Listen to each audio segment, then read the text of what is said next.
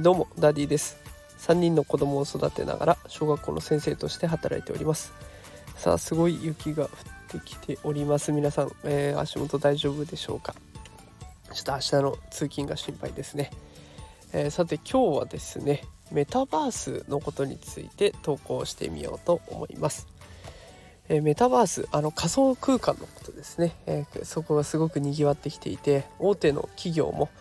じゃんじゃんと参入を表明していてもうどんどんねメタバースの土地が買われるというような現象が起こっております。で、えーと、私もメタバースちょっと興味があってあの学校もいずれメタバース化されるんじゃないかなっっていうふうに思ってます。まあ全部が全部とは言わないんですけれども、まあ、一部の子にとってはメタバース空間の学校に通うってことがかなりメリットになるかなと思っているので今日はそんなことについて投稿してみようと思います。でえメタバース化する学校メタバース化する授業についてメリットが2つあると思っていて1つはリモート授業では分からなかった子どものリアクション反応を見ながら授業が進められるということ、えそれから2つ目としては不登校の子はですねあの友達に会える場所になるというものが挙げられます。では順に深掘りしていこうと思います。1つ目、えー、リモート授業ではできなかった子どもの様子が見えて、えー、その反応によって授業を進めることができる、えー、これなんですけどあのコロナによってねリモート授業っていうのが爆発的に増えました。で今私の受け持ってるクラスも基本的に2人か3人は、え常にリモート授業を受けているような状態です。リモートを受けている子っていうのは、ね、2パターンあって感染症対策のためにそれを行っている子もいますけど、まあ、それ以外にも学校に来ることが苦手だからリモートで受けますという子も、えー、リモート授業に参加しています。で不登校の子にねあのあ保護者の方に話を聞いてみるとやっぱり今までこういうリモートっていうものがなかったおかげであなかったせいでというんですかねあの授業に遅れてしまうところがすごく心配だったんだと。いうことをおっしゃっていました。えただ無理強いして連れていくことっていうのはもう本当に難しいというかそんなことはさせられないしっていうような状況でじゃあどうしようってなった時にリモート授業が出てきてくれたおかげですごく助かっているという話を受けてあやっぱりこういうのはねあの一部の子にとってはすごく助けになるんだなと思ってあということが分かりました。ただ一方でね授業する側としてはすごく難しい面があって子どもたちの反応が分かりづらいんです。で子どもたちの反応が分からないと授業を進める時にこっちが迷ってしまうんですね。あの対面の授業だと子どもたちの反応が目の前で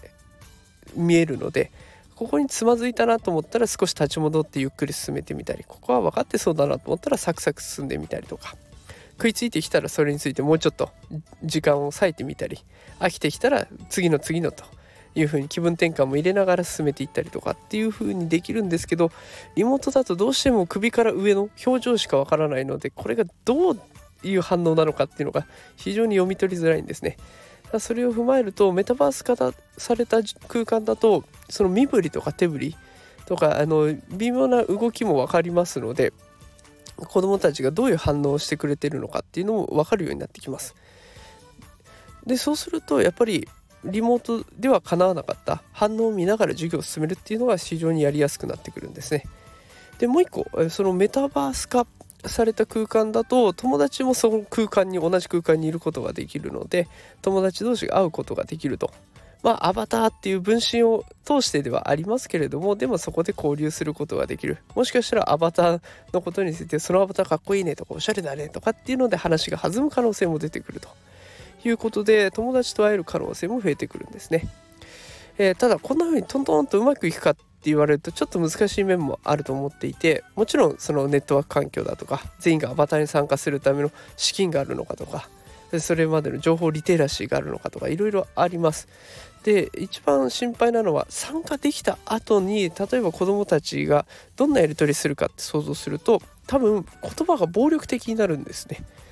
あの子供たちオンラインのゲームも非常に好きでよくやっていますで。ゲームでオンラインでつながっていると普段学校では出さないような言動を取るようになってきます。でそれがきっかけで、えー、学校によってはこのオンラインゲームは禁止だとかっていうことをしている学校もあるそうです。こういう関係にどんどんひびが入っていってしまっているような状況なんです。だからやっぱりメタバース空間に会うってなると普段の対面では絶対に言わないような言動を取るっていうことがもう今から簡単に予想できるんですね。だからこそあえて学校っていう場所が必要なのかなと思ってます。学校っていう場所、えー、公的な部分で会うっていうことでやっぱりそこはちゃんとしよう。少しでも自分の中で区切りとしての居場所になるのかなと。でまた当然先生もいますので、まあ、先生の前でねそこまで悪態をつくような子はあんまりいませんので、まあ、そういった意味で抑止力にもなるかなと思うので、まあ、こういったこの言葉の暴力化っていうのを防ぐためにも学校がメタバース化されることで一つメリットとしては生まれるんじゃないかなと思っています。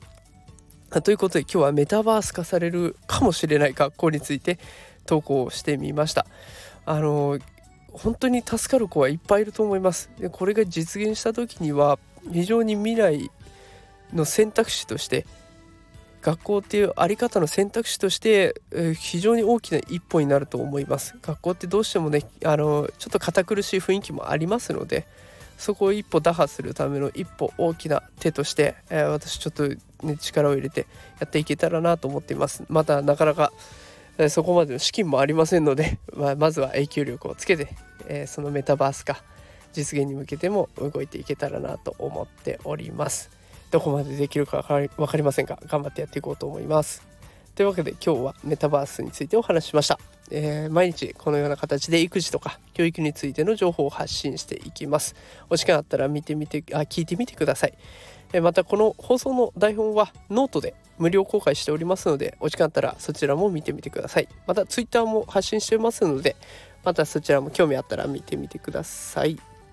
えー、またスタンド FM ではねレターも募集中ですので担任の先生には聞けないあんなことこんなこと気軽に聞いてみてください。全力で勉強してお答えします。さあそれでは雪が降るお正月となりました、えー、明日の出勤皆さん気をつけていってください。それでは今日はこの辺で失礼します。